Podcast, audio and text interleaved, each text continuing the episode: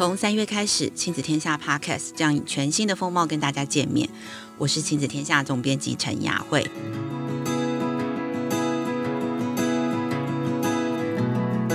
第一集的总编辑会客室，我们邀请到现场的是一位大学生，目前就读中原大学设计系的王宣儒。嗯，大家可能很难想象哦，现在我们去素食店啊、餐厅或是便利商店买饮料，我们都不能再使用吸管。台湾在每一年可以省下一亿支吸管。那这样子的政策，背后其实就是现在坐在我们旁边的这个宣儒同学，他在高一的时候的一个网络的提案所造成的影响。宣儒跟其他二十多位中小学学生。他们都是《亲子天下》三月号杂志封面故事《共好世代》的报道的主角，很开心第一集的 Podcast 可以为大家介绍这些很动人的故事。那呃，现在我们就先请就坐在我旁边的宣如跟大家自我介绍。Hello，大家好，我是宣如，我来自新竹，现在就读的是中原大学的室内设计系。OK，好。那个宣如她非常的活泼，也长得很高很漂亮哦。可不可以请你先帮大家介绍一下？就是现在呃已经都不能在这些地方用吸管了，但是这个事情的发生的最早的起点是你在高一的时候，大概五年前的时候，你在公民课上面的一个作业。那它这个整个流程呃一直到变成政策，你可不可以大概讲一下它发生了什么事情？这样。嗯，首先的话就是我在公民课上写的学习单嘛，那我还有实际的把它提到我的呃网络平台上面。那在提案之后会有大概主要是呃三个阶段，第一个阶段就是复议的阶，诶、欸，算提案提案阶段，然后接下来是复议的阶段，就是要等到。破了五千人的提案的门，哎，复议的门槛之后，这件事情才会被嗯、政府收到，然后会再到接下来的回应阶段，这是第三个阶段这样子。那在第三个回应的阶段的时候，嗯，我那时候就去了环保署跟另外一个呃开会，开了两次会，那总共就是花了大概两天，就是加起来就是两天的时间，那去讨论自己的想法。那这件事情在。会议结束之后，并没有马上的给一个结论，而是到后来政府他们后续的去做考量、计划跟评估之后，才有了这个政策的制定。嗯，嗯大概是这样子的流程。嗯、那诶，其实很多人称呼你是台湾的气候少女，或者是呃吸管少女这样。呃，可不可以谈谈，就是整个台湾的这个禁用吸管的这件事情，在你高一的时候，那时候到底是？呃，怎么开始的？难道你是一直都是一个非常关心这种呃环保运动的学生吗？可不可以谈谈这个故事？嗯，就是在高一的时候，可能很多人都知道是从一个公民课的作业开始，但是在更之前的话，是本来就会去注意到一些环保相关的议题，因为我们家的旁边是夜市，嗯、然后我们学校也很注重回收分类这些东西，就会发现这些垃圾量其实都会在我们的生活周遭是。随时都可以观察得到的，嗯，所以就是比如说，从看了《洪水来临前》那部片之后，然后就会反观回来看台湾有什么样的问题需要去，是我们可以做去改变的，所以那时候才会选吸管这个议题，然后进而去提案这样子。所以你说你家住在夜市旁边，嗯，对，所以你看到什么会让你在高中的时候会觉得？很震撼，想要做点事情，比如说要买晚餐、啊，那时候大家就会可能一个便当里面就会有一个塑胶盒，然后筷子、汤匙，再加一个外带的袋子这样子。那或者是买饮料的时候也会有杯子啊、封膜跟吸管。这些垃圾会产生。那除了晚餐之外，或是午餐之外，早餐的时候也会有非常多人可能买一个蛋饼，就会有再加一杯豆浆，就会有塑胶袋。然后豆浆的话也有它的杯子啊，然后再加一个外面的袋子，就是很多很多的垃圾的量的产生。嗯，这是我观察到的。所以你那时候刚开始，你只是感觉到就是会有非常大量的垃圾，就是小小的一个早餐或是晚餐就有很大的垃圾这样。没错，一开始只是有这种感觉。但是你那时候有想过自己可以做什么事情吗？一开始只是觉得会从想要从自身开始去做，嗯、比如说自己出去减量，对对对对对，可能买个章鱼烧就自己带一个保鲜盒那种感觉，这样子、嗯、对。嗯，然后你谈到后来，你有看到那个一部纪录片嘛？那那部纪录片是里奥纳多跟国家地理杂志拍的一个叫做《洪水来临之前》。嗯，那那时候是。怎么会想要看这样的纪录片？是老师给你们看吗？还是在家里？哦、在家里吃晚餐的时候刚好转到的。哦、爸爸比较喜欢看那个国家电影频道那些节目，这样子。哦、那那部纪录片你自己在观看过程中觉得很震撼的是什么画面？记得是在他们去了很多地方，从美不止美国，还有到印度啊、中国，然后还有到一些比较小的海岛型国家。嗯、但其中最震撼的事情是，他们到了一个冰原上面的时候的一个。天气气候站，那原本深埋在冰下，好像是三十尺还是三十公尺，有点忘记了的一个，算是他们的一个设呃设备的一条线，竟然现在可以直接直接在就是露在地表上面。然后那时候他把那整条线拉直的时候，就会发现已经是好几立方的冰已经被融化掉。那时候那一幕是我最震撼的。那条线感觉已经是一只尺。你可以很明确的看到有多少多高的对对对对被融掉。原本是可能它是这样子直直的一条线，然后当然上面整一整条线的冰都已经被融化的时候，就整个以面积跟体积来看的话，已经是有非常可观的冰的量被融化了。所以就是很具体的看到那个温室真的对于。这个天气或者是世界的影响非常的具体，这样没错。嗯，所以从看到呃身边有很多很多的垃圾，然后又看到纪录片里头世界上真的有很具体的变化，这样对。然后那高一的公民课。呃，又又为什么会有提案呢？就是老老师是怎么上课的？那时候不是只老，所以老师不是只是教公民，还带你们做议题，是这样吗？嗯，可以说是这样的感觉。就是除了老师讲的课内以外，他有延伸到公民参与的部分，就有提到这个平台。那时候出的是一张学习单的作业哦，那个公共政策参与平台是行政院的平台。嗯嗯，嗯，所以是那时候是才刚刚推出嘛？对对，可能才两年左右。嗯，公共政策参与平台，对对对，所以也是你。第一次听到，哦，没错，是第一次发现有那个平台的存在。那一开始的作业只是要练习，就是让我们去想有什么议题可以提案，所以就让我们写一张学习单。那学习单老师就是列印网站上的画面下来，我们就可以写说，呃，有什么标题，然后内文可以怎么写，大概是这个样子。那、嗯、那时候我就 进一步的就，呃，直接把那个我写的学习单作业直接就提到了那个网站上面去了，这样。嗯，哦，所以本来老师只是用那个网站的架构，就是给你们当做题目单，大家练习写。对。可是老师并没有要求你们要真的上去提案。嗯嗯嗯。哦，那为什么你会觉得你想要把你的学习单真的贴上去变提案？嗯。其实是有个契机，所以我误以为老师真的说要把那个 是误会，对对对。然后后来又觉得，既然是一个好的提案，我就觉得试试看也无妨的那种感觉。你那时候提案的标题是什么？你还记得吗？嗯，全国渐进式禁止使用免洗餐具。内容写的偏向是跟海洋生物跟海洋垃圾有关的部分，就是提到说，嗯，现在的垃圾量有多少啊？然后对那些。生态循环来说，如果鱼吃掉了这些在海洋里面的垃圾，其实最后它还是会让这些毒素或者是人工制造出来的东西回到我们本身自身人类的身体里面。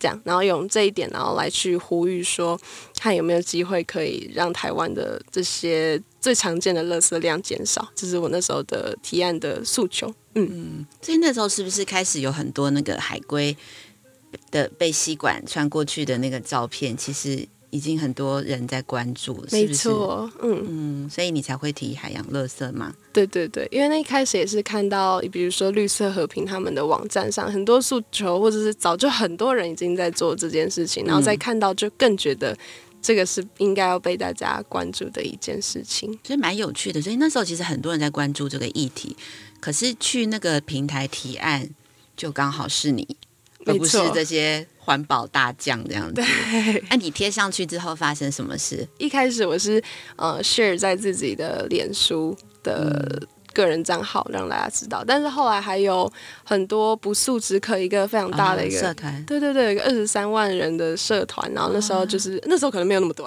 嗯、但那时候就是那边的人都还蛮支持，所以好像分享了之后，大家都马上去联署啊，那边的人也很热情这样子。所以总呃就总之最后就是让整个后面的提案过了门槛。对，嗯，那时候有吓到吗？或是有，其实重点吓到不是这个，是后面还要去开会，没有想到要去开会。哦、对，对对，本来以为提案成功了，就别人去做了。对，就是他们会收哦，收到了这个意见的那种感觉。嗯、对对对对对。但后面还有更实际的开会，我就觉得那时候对我来讲是哦吓一跳。对对对对，所以大概提案超过五千人之后，很快就开始开会了吗？还是拖了很久这样？嗯，记得那时候好像有大概一个月左右吧。嗯，对对对对对，嗯，然后那时候他们就还是有一个就是时间限制要去回复啊什么的，嗯，嗯，是谁联络你那时候？呃，一开始是环保署，环保署的，对，应该是环保署的一个呃里面的员工。员工叫什么官员吧？对对对对，是官员，不是员工。那时候一开始我记得好像是用电话的方式联络，后来才开始用 email。对对对对对，没错。第一次接到会以为是诈骗吗？也没有，因为知道有做这件事情，但是没有想到说，哎，怎么还会有打电话来这样子？就邀请你去参加会议。对对对，因为我记得我在唐凤的书里头，他有写这一段嘛。因为那个平台当初也是他这边在建立的。对对对。他就说那时候开这个会的。的时候，大家都想说应该是一个环保大佬啊，然后很凶啊，然后要来这边改变什么的，结果没想到居然是一个小女生，而且是一个是你哥哥陪你去开会，对对对，嗯，是没错。为什么是你哥哥陪你去？因为那时候刚好哥哥在台北念书，然后我就觉得。那时候就觉得还是会有点错，然后就觉得哥哥陪我去，他可能会觉得比较安心的那种感觉，因为毕竟人就人生地不熟的那种感觉，妈妈也比较放心啦。所以哥哥那时候是大学生，对，大一大一吧。嗯，所以你去参加那个会议，就是有各色各样的人在不同的立场，可是都跟这个议题相关的人。没错，嗯，要不要谈一谈你参加那个会议，你的看见跟你的冲击的？嗯，里面的话，在会议里面。来的除了有呃政府官员那些办公室的主办方以外，那另外还有五位就是民间的参与者，就是对这个议题有呃有兴趣的人，他们有报名来参加。那里面有呃。租赁免呃租赁环保杯的业者，然后还有就是做玻璃吸管的，还有一些家庭主妇那些都有。然后另外的话就是比较相关联，就是可能环保署啊、卫福部啊，然后免洗餐具的业餐具的业者、美食街的业者，大部分就是跟这边有相关联的人。这样，那在会议开始的时候，呃，除了我们先自我介绍以外嘛，那后来就是轮到。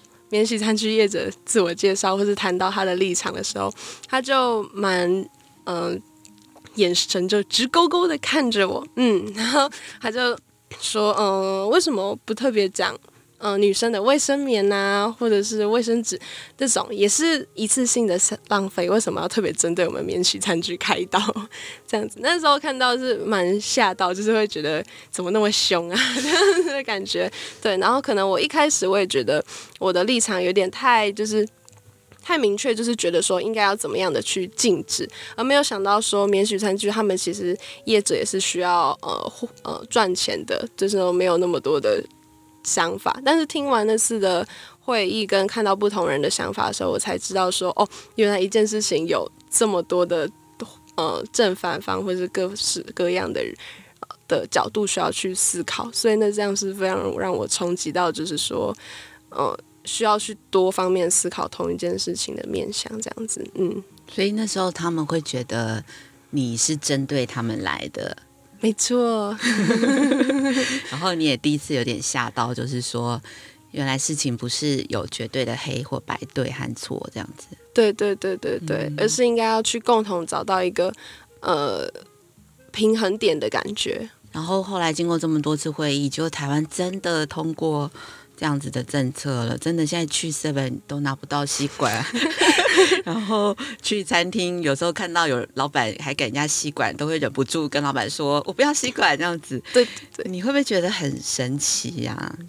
我觉得蛮惊讶的，就是自己的可能一个小小的一个动作，没想到可以让台湾真的有所改变，而且就是而且还蛮就是像那时候讲的渐进式的方方式，可能每十年就会有一个新的政策这样子，而且过程也算蛮顺利的。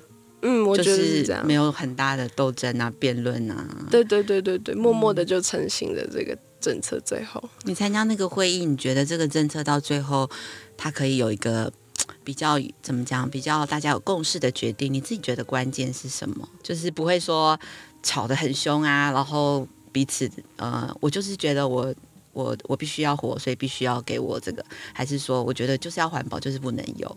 就是好像到最后，双方都有达到一个彼此都可以接受的结果。你觉得关键是什么？嗯，我觉得是沟通的部分。因为当天带领那个会议的方式跟一般的会议很不一样，它是让就是呃支持环保的人跟免洗餐具业者或者是各个方面的呃角色都有办法好好的去沟通。虽然当着当下会觉得有点尴尬，或是觉得在。一些互动上，他有设计一些要互动的贴便条纸的那种活动。那在那些活动上面的时候，就会觉得有点尴尬，因为跟自己立场是不同的人这样子。嗯、但是他的那样子的方式是很和谐的，而且是会达到有效的沟通。不管是免洗餐业业者，他们会想说哦，有什么样子的解决方法，那我们也会用我们的角度去看这件事情，然后写下来，写在便条纸上，然后大家就会看到不同的。呃，解决问题的方法，嗯、所以在那个时候沟通的过程就不会是只是单纯用口语去批评啊，嗯、或者是去反驳对方的论点这样子，所以才会觉得整个沟通的过程是很顺利的，这样不会有争突、嗯、呃争争执。嗯、那你觉得，因为那时候是高一嘛，你现在已经大二了，对，嗯，你高一做的这件事情，然后也发挥了很大的影响力，这样子。那你觉得当初做的这个行动，他当然应该也耽，也可以说耽误，或者说他他用了蛮多你在高中本来应该好好读书之类之类的时间。嗯、你觉得这行动对你现在的自己有什么影响？或者说你后来选了要念中原大学的这个设计系，我不知道你觉得这些事情对你现在的人生的关联是什么？要不要回头来帮我们？反思一下，嗯，因为一开始就是在高中的时候，就是在学生会里面，所以那时候在开完这个会回来的时候，就发现啊，学生会本身对我当时来讲，就是在学生会里面本身就有很多可以好好沟通、重新想好怎么样沟通的方式。那除了在学校以外之后，在对我整个那时候生活的影响，最重要的是学到了同理心这件事情。嗯，那同理心这件事情，就是当你看到不同角度的人，他们都会有各自的需求跟他们的观点的时候，那你就会知道，其实就是要变得更同理、更有同理心，才能够获得别人的共鸣的感觉。对，那所以那时候在我本身一开始，我其实没有想要念设计，比较想要念。语文学院那种的，对，哦、但是后来发现，对对对对对，但是发现他们是在讲的是文学，我就觉得，我我比较喜欢一些可以实物运用的东西，最后就回到了以前比较。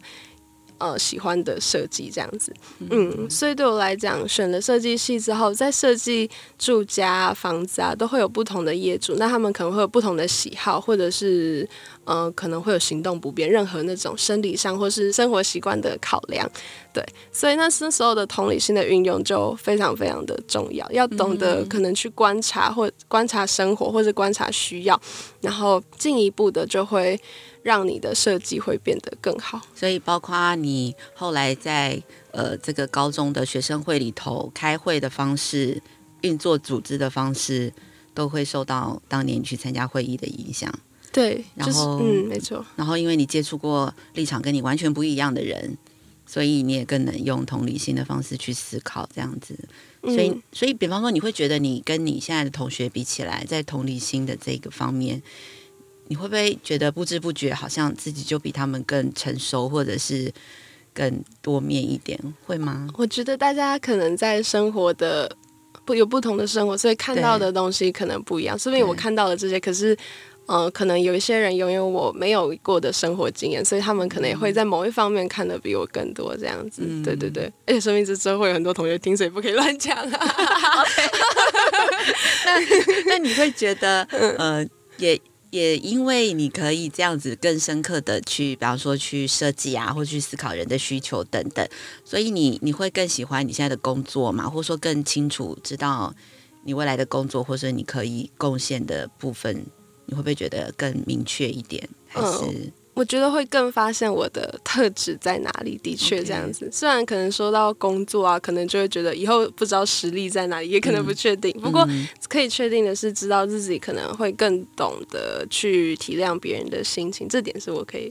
保证的，嗯，觉得你你自己对自己的这个特质，你有比较深刻的认识。然后也想问一下，就是因为我们这期杂志的封面啊，其实跟以前亲子天下很不一样，因为我们有集合这二十几个非常阳光的这些中小学生拍了一张很漂亮的合照哦。嗯、那听说那天宣如来的时候，还遇到很多小粉丝，这样就是很多小弟弟小妹妹就会说：“哦，原来你就是那个吸管少女。”我们老师有讲过这样，然后。对，然后也听说你们那天拍照的时候就很自然，大家就聚起来，嗯，然后就是分享彼此在做的事情。你可不可以聊聊你那天跟大家相遇时候的一些感受跟观察？嗯，我觉得那天最棒的一件事情是那边的，就是我们总共二十个人的呃态度都是很。愿意去接受新事物的感觉，就是大家都是很奇好奇说，哦，你今天来的话，那你以前的故事背景，就是你曾经做过什么啊那些的，我们都会很好奇，然后。那大家开始自我介绍之后，然后就我就提到我的事情，其实我讲的非常简短，但是就有呃高中的一个女生，然后就跟我讲到说，哎，你就是我们老师上课提到过的那个女生呢，你是不是在公民课做了什么什么什么？然后我就说，哦，对对对对对，然后她就整个超兴奋，然后说我要合照这样子，对对对，然后除了这件事情之外，然后我们也会讲到大家。自就是大家就会秀出来自己曾经做过什么东西的一些可能作品啊，或是成果这样子。那看到很多不同方面的呃。算学弟学妹吧，因为我在里面是最老的，嗯、对。然后里面就会有嗯，比如说有演戏的啊，嗯、或者是跟资工相关，可能是比较阅读啊，对对对对，阅、嗯、读的部分。然后也有一些人是跟我一样是跟环保有关的这样子，对。对然后也有呃跟拍家乡的影片有关的，对，对，对，对，就各个方面。然后从不同年龄这样子，那我就觉得哇哦，就觉得。还蛮惊讶，就是可以看到这么多比我还要小的呃学弟学妹、弟弟妹妹，他们也可以做很多很多事情，都是对台湾有有所贡献，或是在他们自己专业的领域上能够崭露头角的，就觉得还蛮厉害的这样。然后整个拍摄现场的气氛也都会有人突然间在。呃，拍摄影棚的时候，然后就突然间拿出手机自拍，然后那个摄影的画，我们自己自拍的画面也被摄影师这样捕捉下来，就觉得整个是还蛮欢乐的，就是蛮意想不到的这样子。嗯嗯嗯，感觉大家的特质都是很外向啊，也很蛮就是愿意跟人分享聊天的这样子。嗯，感觉台湾很有希望哈，感觉是这样没错。对啊，欸、那宣如你爸爸妈妈。呃，是什么样的态度呢？就是在你做这些事情的过程当中，他们会不会担心啊？会不会觉得你花太多时间做这些事情，好像会影响学业什么的？哦，我爸爸妈妈比较像是以比较开放的态度吧，就是他们也不会特别的管，就是说，呃，要花多少时间在课业上，他们比较。希望是我自己去决定我在哪些时间有任何的安排，嗯、我觉得这是我们家比较棒的一点，就是不会限制说你一定要功课很好啊什么这样子。嗯，嗯，就是希望大家，我们家有三兄妹，都是比较自己规划自己的时间这样子。嗯，嗯，那你觉得他们对你最大的支持，或是呃让你可以很安心这样子发展的关键会是什么？嗯，感觉是爸爸妈妈比较。开放的态度，我觉得，嗯，因为他们不会说，呃，功课不好，或者是功课好，就一定要你去去做哪件事情，或是不去做哪件事情。嗯、对，就是在时间的安排上，我是可以自主管理我现在要做什么。可能他们也知道我不太喜欢被人家管，嗯、所以说，就是我也会自己安排好自己的时间，哪哪些时候是做课内的，哪些时间是做自己想做的课外活动，这样子。嗯，对。所以感觉你会感觉到他们是很信任你，没错，就是爸爸妈妈算是信任我的这样子。嗯，嗯，那他们会不会感受到他们的担心呢？因为你去参加这种会议，他们会不会担心你被呃不一样立场的人怎么样怎么样呢？还是他们也是很信任你，应该可以处理？感觉也是以信任的角度吧。如果真的如果有怎么样的话，我可能回家第一时间就开始跟他们讲哦，发生什么什么什么、哦。所以你会常常跟他们沟通。你去了哪里，做了什么事情？这样对对对，对，他们也很喜欢听你分享这些。对，虽然他们不太有，就是他们也不会太太鼓励，就是比如说听到说哦怎样很棒，就是他们不会特别用鼓励的方式。可是就是他们知道像是一个旁边的陪伴者、聆听者的态度吧。嗯、对我来讲，说不定爸爸妈妈心里不是这样想的，我也不知道。你回去再问他们。对，可是可以感受出来，你刚刚讲就是你觉得万一你发生任何。呃，出乎你意料的事情，你第一个最想要求救的人会是他们吗？对不对？对对对，毕竟爸爸妈妈还是比我的生活经验丰富太多了。对，对嗯，所以不止他们很信任你，其实你也非常信任你的父母，这样子。嗯，我觉得是这样，没错。嗯，那我也想知道，就是因为其实像你的高中老师公民老师，他当初做的这个功课，我觉得也是一个无心插柳，就是他可能也没有想到，就是叫大家做一个学习单，就居然有学生。就对，其实等于他也是呃推动了这个历史一个很重要的环保政策。对，对你你你后来公民老师有没有跟你分享什么，或是说他自己有没有谈过？他也觉得这一趟的神奇之旅，他有什么感受？哦，我觉得呃一开始。老师就有提到说，这老师最兴奋的是开会的时候，里面的唐凤也会参加。哦，老师，对对对老老师是唐凤的粉吗？应该算是吧。对对对，uh -huh. 一开始没有那么多的媒体来把这件事情让大家知道的时候，然后那时候也没有特别的，就是觉得这件事情有这么特别、这么不一样。对，但那后来，但是到后来真的被大家提到的时候，老师已经离开我们以前高中了，这样子。Oh, 对对对，老师这样。嗯、呃，他应该已经在我们学校待过一阵子，嗯，但是好像后来因为自己的关系，一些家庭的关系，所以后来就回他，好像是回来台北教书之类的，这样。嗯嗯嗯嗯嗯，就也没有再有更多的机会跟老师聊更多。嗯，嗯我相信应该。对老师的影响也很大，希望这位老师可以继续做很很很多很棒的课，影响很多学生。嗯，真的要很感谢那位光辉老师。嗯，光辉老师，对，好，谢谢光辉老师。嗯，那最后我想说，呃，因为我们这期的封面故事叫“共好世代”嘛，我们其实在报道这二十位二十岁以下的这些呃学生跟青少年的故事的时候，其实我们是很想要鼓励父母，就是要。呃，勇敢一点，就是可以支持小孩，不只是关心自己的好，那更可以关心周遭社会。因为其实在，我我觉得，像你们这一代的年轻人，其实很在工作的时候都很看重意义，然后又要做面对未来的世界，又非常的不一样，这样子，很多问题都是。以前从来没有面对过的，所以其实，比方说要做很多专案啊，要写很多学习历程啊，要写很多报告啊，其实要做这些东西，都必须要对世界有点感觉。嗯，没感觉的时候，其实很难做这样子。所以，我想你可不可以以你是一个过来人的身份，假如呃，你会呃给爸爸妈妈或是给老师，就是大人。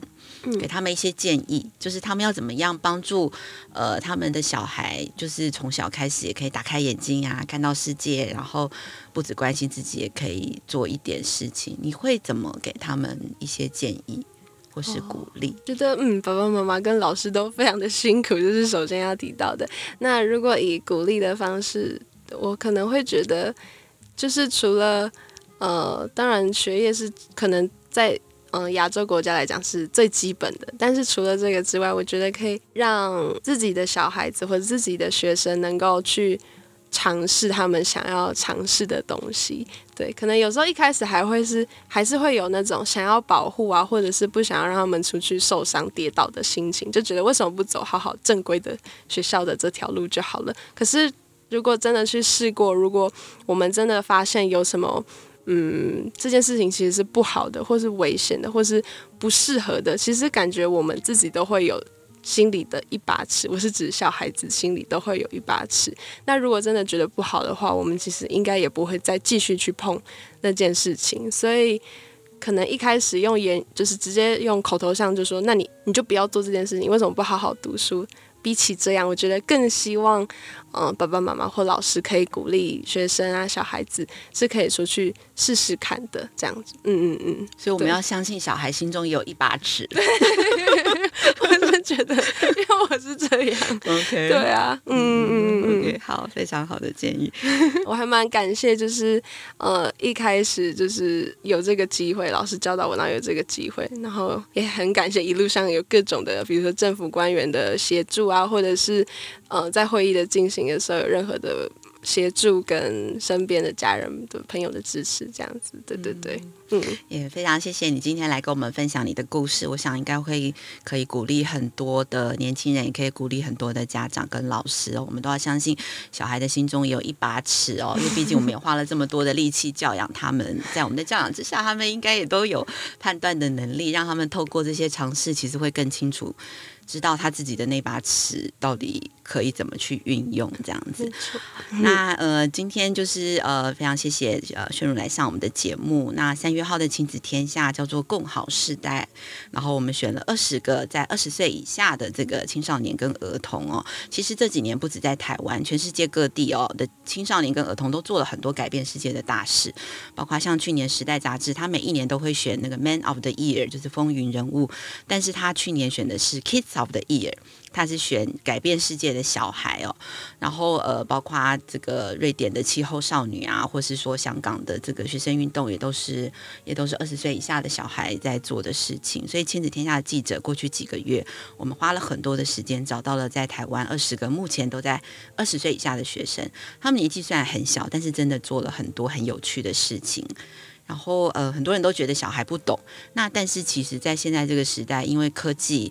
的门槛非常的低，而且又是一个非常国际化的环境，所以其实小孩是比大人更熟悉这些工具，而且更不怕。而且我觉得小孩比大人来讲，他们更纯真。他们在提案子的时候，其实不会考虑到我的立场，或者是说，呃，会不会影响我。他们其实想的都是呃更大的事情，而且他们更有热情去。讲梦想，不会去计算成本啊，或者是说什么这样。然后，所以若是我们可以鼓励小孩用理想，然后带领我们往前走，我觉得其实世界是有机会变得更好的。那所以这二十组孩子，其实他们二十个学习的人生跟样貌都不一样哦。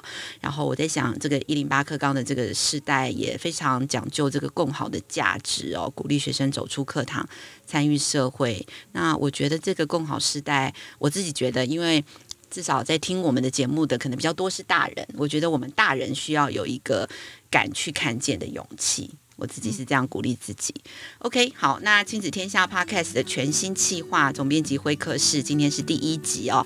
那跟你会一起关注孩子的教育，欢迎大家订阅收听，也欢迎大家可以五星赞一下，也欢迎留言分享你的看法，或是告诉我们你想要听的主题。那今天的节目就到这边，谢谢。